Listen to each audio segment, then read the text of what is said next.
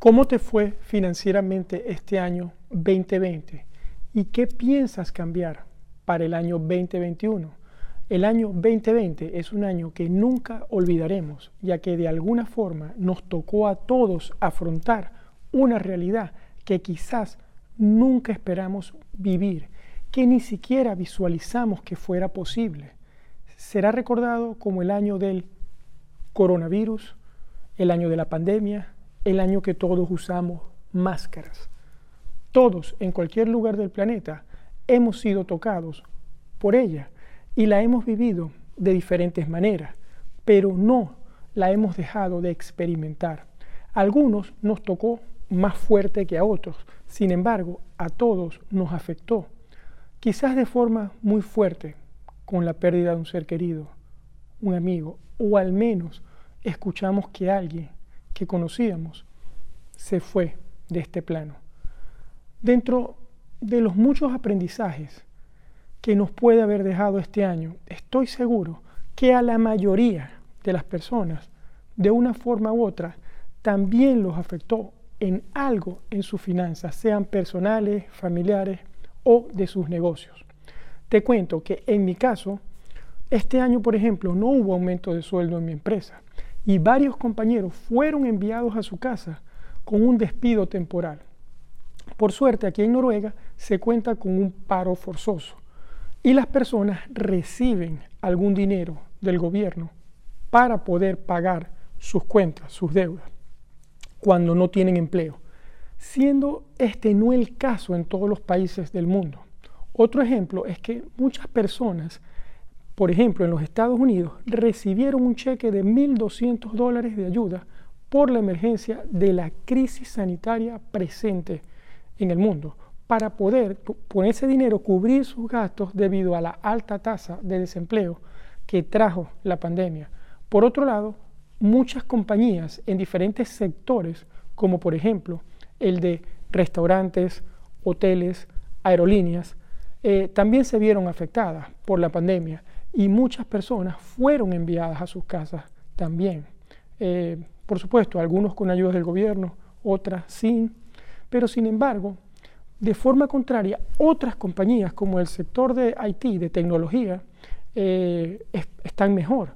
Las compañías que dan formaciones online también se beneficiaron con la pandemia. Entonces, hay cosas buenas y cosas malas, pero lo más importante es que Muchas han podido mejorar sus ventas, al igual que muchas se han reinventado, obteniendo beneficios por ser innovadores y creativos.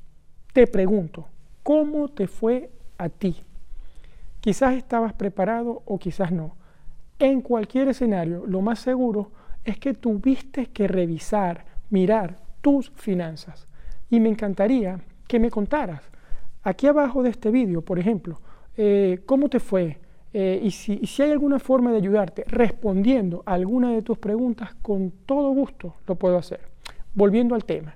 En mi caso, al principio de la pandemia, decidí ajustar mis gastos, aun cuando en ese momento ya estaba preparado para afrontar cualquier situación que se me presentara a nivel laboral debido a que si perdía mi trabajo como ingeniero, que gracias a Dios no pasó, podría vivir tranquilamente por varios años, gracias a varios niveles de preparación económica que he venido construyendo durante los últimos años. Empezando por recibir ayuda del gobierno, ya que vivo en Noruega, el paro forzoso. Luego, por un seguro que contraté hace años que cubre parte de mi sueldo cuando lo pierdo para cubrir esa diferencia que no me daría el gobierno. Y por supuesto mis ahorros, mi colchón de seguridad y mis otros ingresos como coach e inversor. Aún sintiéndome preparado, decidí disminuir los gastos mensuales fijos en más de un 20% en, en mi casa y lo logré.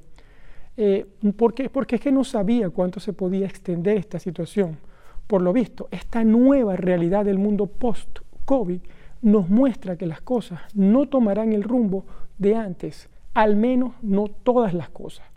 Las empresas se dieron cuenta que sus empleados trabajando desde casa, como es mi caso, pueden ser muy productivos y que los viajes de negocio posiblemente se reduzcan a la mitad en esta nueva realidad.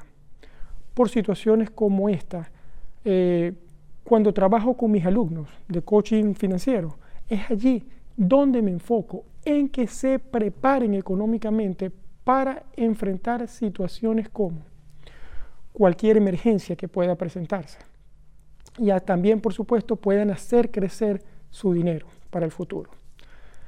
Eh, también me gusta apoyar mucho a las familias o a los amigos que necesitan económicamente y gracias a Dios lo puedo hacer por haber disminuido mis gastos y poder seguir ayudando a otras personas. Y eso me pone muy contento. Ya te he contado un poco de cómo les fue a mis finanzas este 2020 y ahora solo me queda planear cómo quiero que le vayan a las mismas este 2021. Así que quiero compartir contigo tres cosas que yo pienso hacer y que quizás tú también puedas. Número uno, seguir aumentando mi colchón de seguridad, mantener ese hábito de pagarme a mí mismo primero cuando recibo mis ingresos para aumentar esos ahorros que me permitan dormir tranquilo.